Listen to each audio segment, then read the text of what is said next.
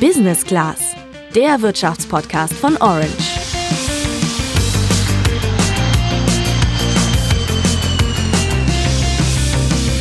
Also Streamingdienste sind ja schon was ziemlich Praktisches, weil ich Musik und natürlich Podcasts hören kann, wo und wann immer ich will. Das müssen wir euch, die jetzt hier gerade zuhören, sicher nicht sagen. Aber ich wette, ihr unterschätzt, wie sehr Streamingdienste die Musikbranche verändern. Und das hängt nicht nur damit zusammen, dass wir heutzutage nicht mehr ins Geschäft laufen müssen, um ein Album zu kaufen. Richtig, Einfluss hat das vor allem auf die Arbeit der Künstler, denn das Streaming verändert die Geschäftsgrundlage, also das Musikmachen, grundlegend. Genau darüber sprechen wir heute im Podcast und ich versichere euch, wir hätten keine besseren Experten finden können als die, mit denen wir gesprochen haben. Beide kennen sich in der Musikbranche bestens aus, einer sogar so gut, dass man ihn mit bestem Gewissen zu den erfolgreichsten und einflussreichsten deutschen Rappern zählen kann. Seid gespannt. Ich bin Sandra. Und ich bin Julian. Als wir diese Woche unser heutiges Thema geplant haben, muss ich sagen, bin ich so ein bisschen nostalgisch geworden und ich habe mich kurz gefühlt wie so eine Oma, die von früher erzählt. Ich persönlich bin so ungefähr bis zu meinem 15. Lebensjahr ohne soziale Netzwerke und auch ohne Streamingdienste aufgewachsen. Ich kann mich also noch ganz gut daran erinnern, wie ich mir CDs gekauft habe, die dann zu Hause in den CD-Player gelegt habe und dann ja meine eigene Mini-Playback-Show gemacht habe. Ganz ehrlich, ich habe es früher auch so gemacht. Dicker Edding in der Hand oder äh, ja die Zahnbürste dann als Mikroersatz und dann im Zimmer zur Musik rumgeturnt. Ging mir auch so und deswegen finde ich es auch komisch, davon früher zu sprechen, denn so lang ist das ja gefühlt gar nicht her. Zur Wahrheit gehört aber auch, inzwischen ist es eben nicht mehr die übliche Praxis, denn heute gibt's ja Streaming-Dienste und die werden auch immer beliebter. Im letzten Jahr gab es in Deutschland online insgesamt 107 Milliarden Streaming-Abrufe. 2018 waren es nur knapp 80 Milliarden. Das hat eine Auswertung von GfK Entertainment und dem Bundesverband Musikindustrie ergeben. Ja, und ich finde, das sind echt schon krasse Zahlen. Apropos krasse Zahlen. Am Mittwoch hat der größte Musikstreaming-Dienst Spotify seine neuen Geschäftszahlen vorgelegt. Und auch die sind heftig. 271 Millionen Menschen weltweit nutzen Spotify, um Musik und Podcasts zu hören. Zum Vergleich, vor einem Jahr waren es noch etwas mehr als 200 Millionen. Das Unternehmen hat die Zahl seiner Kunden also innerhalb von einem Jahr um 30 Prozent gesteigert. Besonders wichtig ist für Spotify, wer von den Nutzern das kostenpflichtige Premium-Abo hat, denn nur damit verdient das Unternehmen richtig Geld. Und da fällt auf, weniger als die Hälfte der Nutzer, 124 Millionen um genau zu sein, haben diesen Premium-Zugang. Und viele zahlen nicht mal den vollen Preis von knapp 10 Euro, sondern haben zum Beispiel einen Studenten- oder ein Familienabo. Im Durchschnitt kassiert Spotify pro Premium-Kunde weniger als 5 Euro. Ja, trotz der steigenden Nutzerzahlen hat Spotify im vergangenen Jahr wieder einen dicken Verlust gemacht. Unterm Strich stehen 186 Millionen Euro miese. Grund dafür sind nach Unternehmensangaben höhere Ausgaben für das Marketing und hohe Investitionen in den Podcast-Bereich. Spotify hat letztes Jahr nämlich mehrere Podcast-Labels aufgekauft. Ja, das wird von den Hörern aber auch belohnt, denn gerade in diesem Bereich ist die Zahl der Nutzer stark gewachsen. Hinzu kommen dann aber auch noch die Kosten, die Spotify an die Künstler bzw. die Musiklabels auszahlt. Da kursieren verschiedene Zahlen von 0,04 Cent für einen einzelnen Stream bis zu 0,3 Cent. Wie hoch dieser Wert genau ist, das hängt unter anderem vom Künstler selbst ab. Die Auszahlungen sind deshalb auch immer wieder ein Streitthema. In dieser Woche haben sich die Manager und Verleger verschiedener deutscher Künstler, darunter zum Beispiel Rammstein, Robin Schulz und Helene Fischer, dazu geäußert und gefordert, dass die Art und Weise der Abrechnung komplett neu geregelt wird. Denn das aktuelle System bevorzugt eher schon bekannte Künstler. Nach dem aktuellen Prinzip fließt das Geld, das ihr monatlich bezahlt, in einen großen Topf und aus diesem Topf werden Künstler dann nach ihrem jeweiligen Marktanteil bezahlt. Sprich, ihr bezahlt mit eurem Geld also vor allem solche Künstler wie wie Capital Bra, bei denen es gerade eh richtig gut läuft, auch wenn ihr die vielleicht gar nicht hört. Hm, warum wollen jetzt ausgerechnet Rammstein, Robin Schulz und Helene Fischer ein System abschaffen, von dem sie ja auch profitieren? Ja, das klingt erstmal ein bisschen verwunderlich, aber tatsächlich geht es denen um die musikalische Vielfalt und darum, dass auch Neueinsteiger mehr von dem wachsenden Streaming-Geschäft profitieren können. Deshalb möchten die ein nutzerzentriertes Bezahlsystem. Da würden dann Künstler danach bezahlt werden, wie häufig sie wirklich gestreamt werden. Und andersrum würde euer Geld dann bei den Bands und bei den Künstlern landen, deren Musik ihr auch wirklich hört. Also, ich glaube, für uns Nutzer können wir zusammenfassen, dass Streaming echt einfach und dazu relativ günstig ist. Aber es gibt ja auch noch die andere Seite, die wir ja gerade schon angesprochen haben. Und das sind die Künstler, die das, was wir da hören, ja überhaupt erst produzieren. Und für die und auch für die Plattenlabels stellt sich natürlich die Frage schon, seit es Streamingdienste gibt, retten Spotify und Co. jetzt die Musikbranche oder, um es mal dramatischer auszudrücken, ruinieren sie sie? Auch das kann man nicht ganz pauschal beantworten und ich alleine kann das schon mal gar nicht. Deshalb habe ich mich mit Tobias Kargol getroffen. Der ist Herausgeber des Portals hiphop.de und Geschäftsführer der Agentur Manera Media. Und dann habe ich auch noch den Rapper Cool Savage erreicht. Wir können uns jetzt mal anhören, was die beiden zu der ganzen Sache zu sagen haben. Ja, um da generell mal einzusteigen, also Cool Savage ist ja jemand, der auch schon sehr erfolgreich Musik gemacht hat, bevor es überhaupt Streaming gab. Profitiert er jetzt von dieser Entwicklung oder eher nicht? Ich würde sagen, wir hören uns einfach mal an, was er dazu sagt. Ich glaube, dieses Streaming-Ding, ob man davon jetzt tatsächlich profitiert oder nicht, das wird sich äh, auf, auf längere Distanz zeigen. Weil ähm, früher war es natürlich so, man hat so innerhalb von paar Monaten hat sich eigentlich sehr klar rauskristallisiert, ob ein Album jetzt erfolgreich ist oder nicht oder ob es ein Flop ist. Ähm, jetzt ist es halt so, die Sachen können im Streaming haben die wirklich noch äh, extrem Potenzial zu wachsen. Ein Song kann im Nachhinein nochmal entdeckt werden, ohne dass man den theoretisch groß promoten muss, weil er zufälligerweise in der richtigen Playlist war. Äh, man kann einen späten Hype genießen und man, man hat die Möglichkeit, zum Beispiel Songs äh, auch über einen längeren Zeitraum dann auf einmal äh, auf einen Goldstatus zu schieben. So, das ist das ist der Unterschied. Ich sehe aber, dass es Künstler gibt, die ähm, physisch deutlich schwächer waren, weil die einfach eine andere Käuferschaft hatten, weil die ähm, vielleicht jetzt nicht äh, Käufer hatten oder, oder Hörer, die ähm, genug Geld äh, oder genug finanzielle Mittel zur Verfügung hatten, um jetzt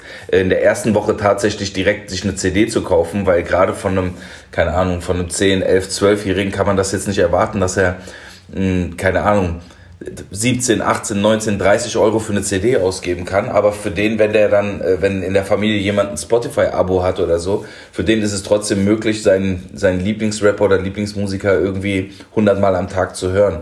Und ähm, daher, es gibt, es gibt eine, eine Riege von Künstlern, die davon definitiv profitiert. Und ähm, es fühlt sich aber auch für gewisse ältere Künstler oder gerade Musiker aus anderen Genres fühlt es sich so an, als würden sie äh, jetzt benachteiligt werden, was glaube ich gar nicht so stimmt. Ich denke einfach nur, ähm, irgendwie hat sich die Wahrnehmung verändert. Aber äh, am Ende gibt es ja auch Künstler, die nicht viel streamen, aber trotzdem die, äh, die Hallen voll machen und so durch die Konzerte einfach das wieder kompensieren. Er und Tobias Kargol waren sich außerdem einig, dass es heutzutage eigentlich Schwachsinn ist, sich von solchen Plattformen als Künstler bewusst fernzuhalten. Die Ärzte waren zum Beispiel lange nicht auf Spotify, weil sie dieses eben angesprochene Bezahlsystem kritisiert hatten. Aber auch die haben dann gemerkt, dass die Menschen heute Musik eben streamen und wenn man da nicht mit dem Nutzerverhalten mitgeht, muss man eben damit rechnen, dass man so ein bisschen ins Hintertreffen gerät.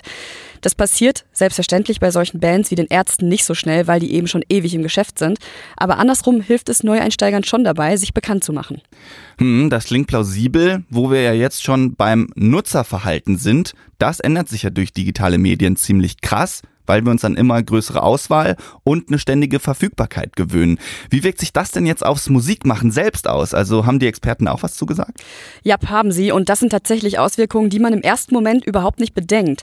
Denn genau wie wir bei Instagram zum Beispiel durchscrollen und nur auf solche Bilder anspringen, die in Bruchteilen von Sekunden unsere Aufmerksamkeit auf sich ziehen. So ist das natürlich auch bei Songs, wenn ich mich bei Spotify durch die Playlist klicke, auf der Suche nach neuer Musik, die mir gefällt.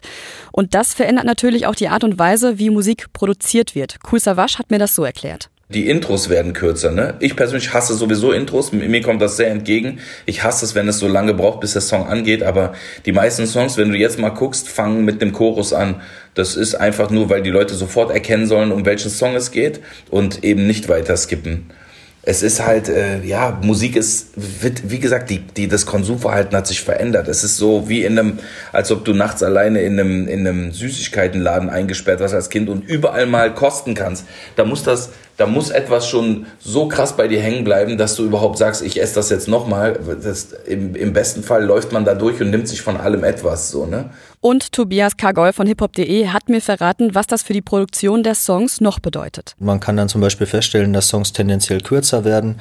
Man kann auf jeden Fall feststellen, dass mehr Richtung quasi Single gearbeitet wird und weniger auf Album. Ausnahmen bestätigen die Regel. Dann ist es auch wieder cool, wenn einer ein Gesamtkunstwerk in Albumform gebracht hat.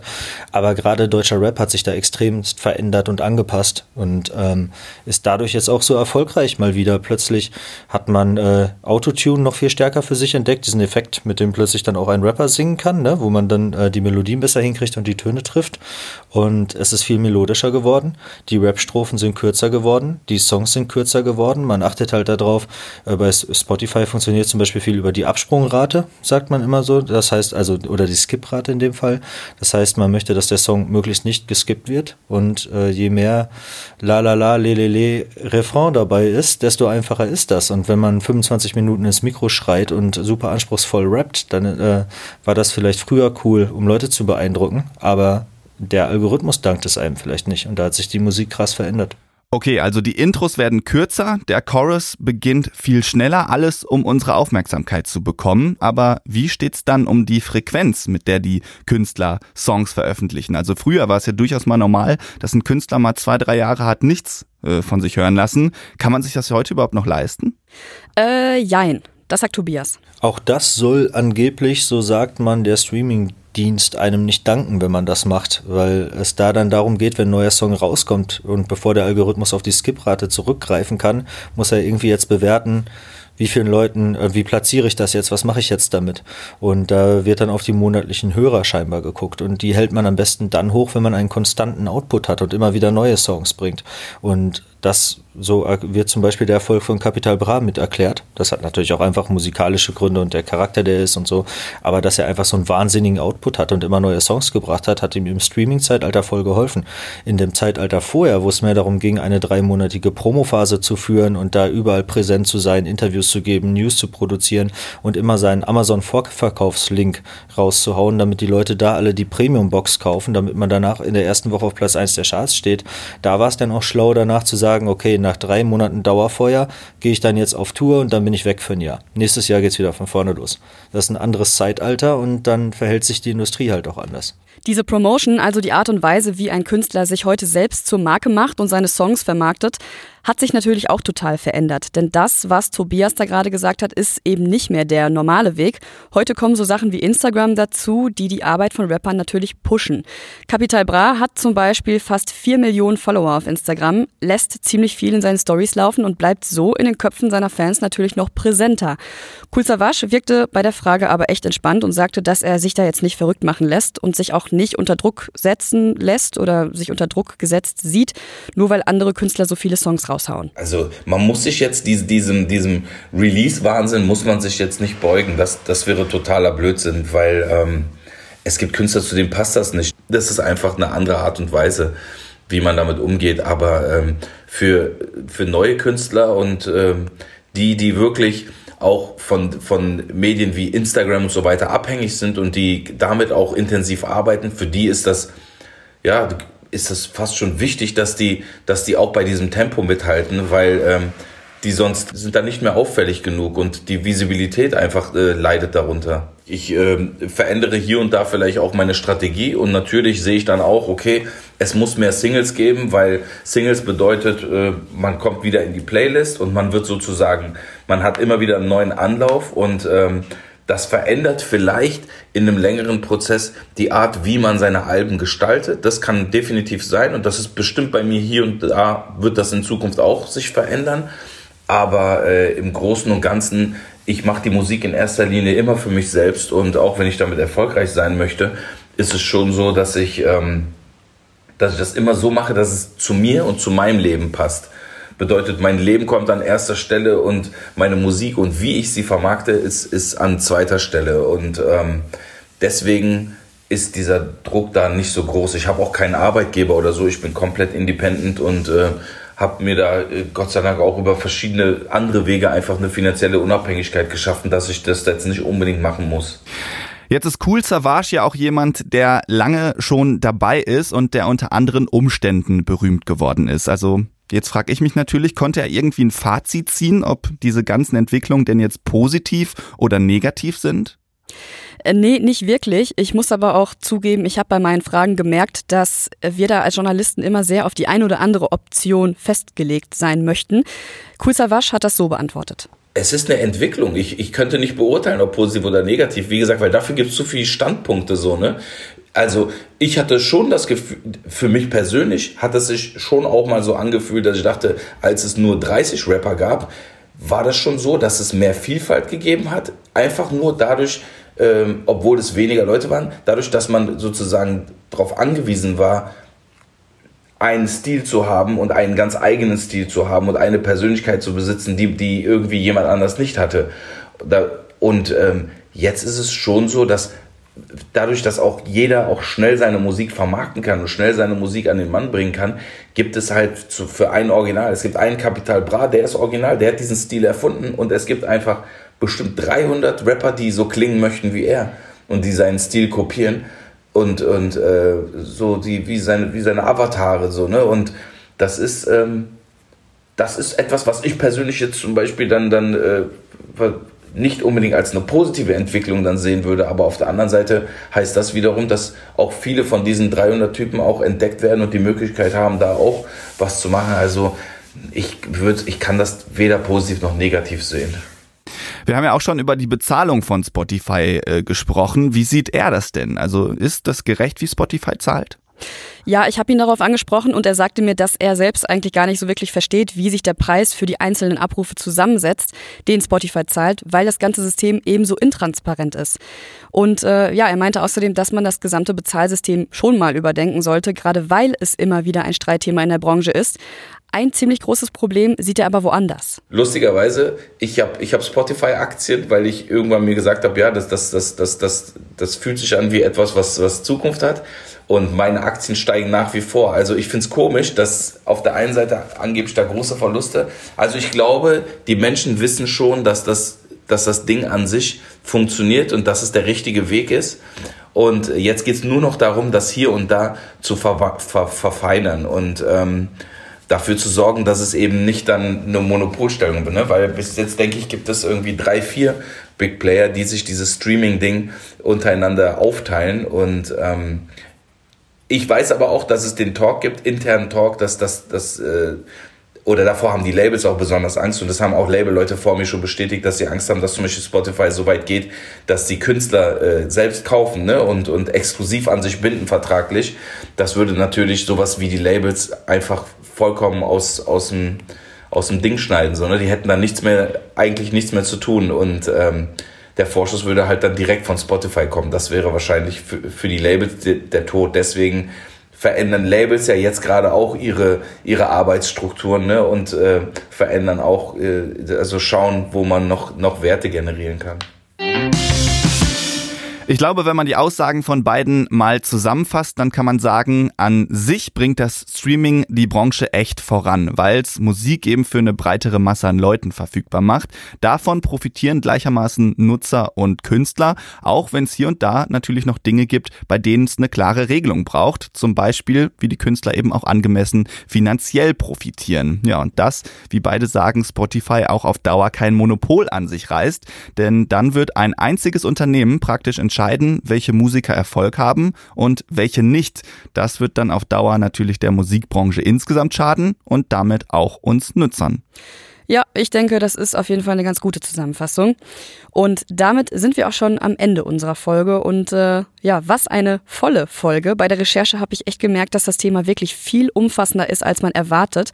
Und daher war es auch gar nicht so einfach zu entscheiden, was wir jetzt alles mit in den Podcast nehmen und was nicht. Das lag aber auch daran, dass ich zwei richtig auskunftsfreudige Interviewpartner hatte, was auch nicht immer der Fall ist. Aber ich denke, dass wir die grundsätzlichen Chancen und Probleme von Musikstreaming klar gemacht haben. Wenn ihr das auch so seht oder auch nicht, dann gebt uns gerne Feedback über Instagram oder geht auf unsere Autorenprofile auf orange.handelsblatt.com und schreibt uns eine Mail. Und denkt an die Bewertung bei iTunes. Wir freuen uns drauf und verabschieden uns dann in die nächste Woche. Bis dann. Ciao. Bis dann.